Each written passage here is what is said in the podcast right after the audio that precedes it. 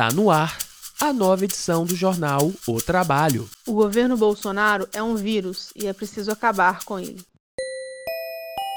Olá, eu sou o João, ela é a Priscila e você acompanha com a gente a edição publicada no dia 17 de abril.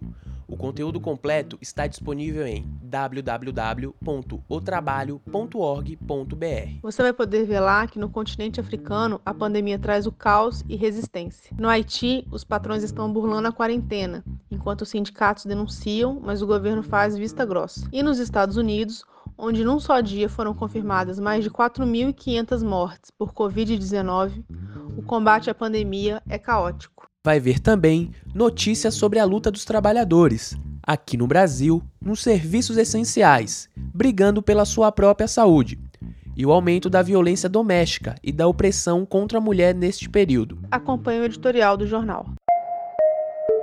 O título do editorial desta semana pergunta: Como não lutar pelo fim da tragédia? A demissão de Luiz Henrique Mandetta, que era ministro da Saúde, é uma escalada do governo Bolsonaro para concentrar poder, mesmo se a gente considerar que a atuação não era o que estava sendo propagandeado. A reação foi instantânea. Nas janelas, as manifestações contra o governo ecoaram frente ao anúncio da demissão do Mandetta e da nomeação de um bolsonarista raiz. O novo ministro é um empresário da medicina privada, um setor ao qual Mandetta, por outro lado, também era ligado. A situação que já é grave só tende a piorar.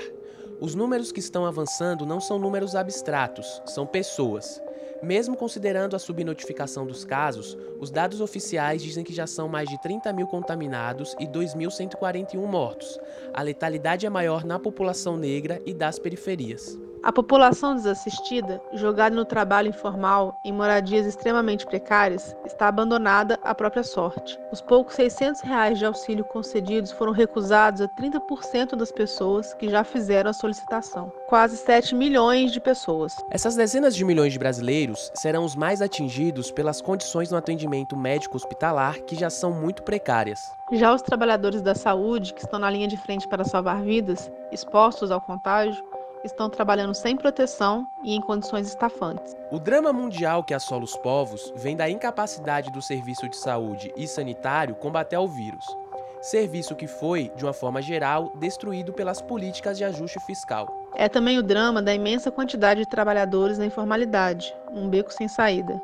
A quarentena que é necessária para combater a propagação do vírus não é acompanhada de uma política de assistência real a esses trabalhadores. E nos empregos formais, os patrões se aproveitam da pandemia para rebaixar as condições de trabalho, o que já era a política do capital em todo o mundo. Neste drama mundial, onde os governos estão mais atentos a salvar os interesses do capital, o Brasil tem um responsável pela tragédia e sua extensão. É o governo Bolsonaro que aposta no caos para avançar na sua concentração de poder resguardado pelos generais. Concentrar poder e até onde mais puder nos interesses do capital financeiro, acima de tudo e de todos. Roberto Campos Neto, que é presidente do Banco Central, falando sobre a quarentena, expressou de maneira nua e crua o que pensa o governo. Ele afirmou que existe uma troca que está sendo considerada entre combater a recessão ou achatar a curva de contágio e salvar vidas. Dane-se a vida, salve-se o lucro. Este governo, que foi gerado no golpe e na fraude jurídica que garantiu sua eleição, conta naquilo que mais lhe interessa, com o apoio da ampla maioria do Congresso Nacional. É o exemplo da aprovação da MP 905, que propicia aos patrões explorarem trabalhadores sem direitos. Aí vem a pergunta que não pode calar: por que a direção do PT resiste em orientar a luta pelo fim do governo? O sentimento do povo de que não virá nada para proteger a saúde, o trabalho e a nação enquanto o governo Bolsonaro estiver aí vai amadurecendo. Um sentimento, por hora, represado nas janelas e nas redes sociais. E um drama vivido pelos trabalhadores da saúde de outros setores essenciais que trabalham sem proteção e pelos trabalhadores de serviços não essenciais, encurralados entre perder o emprego ou ter salários rebaixados. Há resistências localizadas, limitadas pelas condições. Mas todos, os que estão nas janelas, nos hospitais, no chão de fábrica e comércio, precisam ouvir em alto e bom som que quando passar a tempestade com o governo Bolsonaro não virá a bonança. E a quem cabe dizer isso, se não a Lula e ao PT? Leia e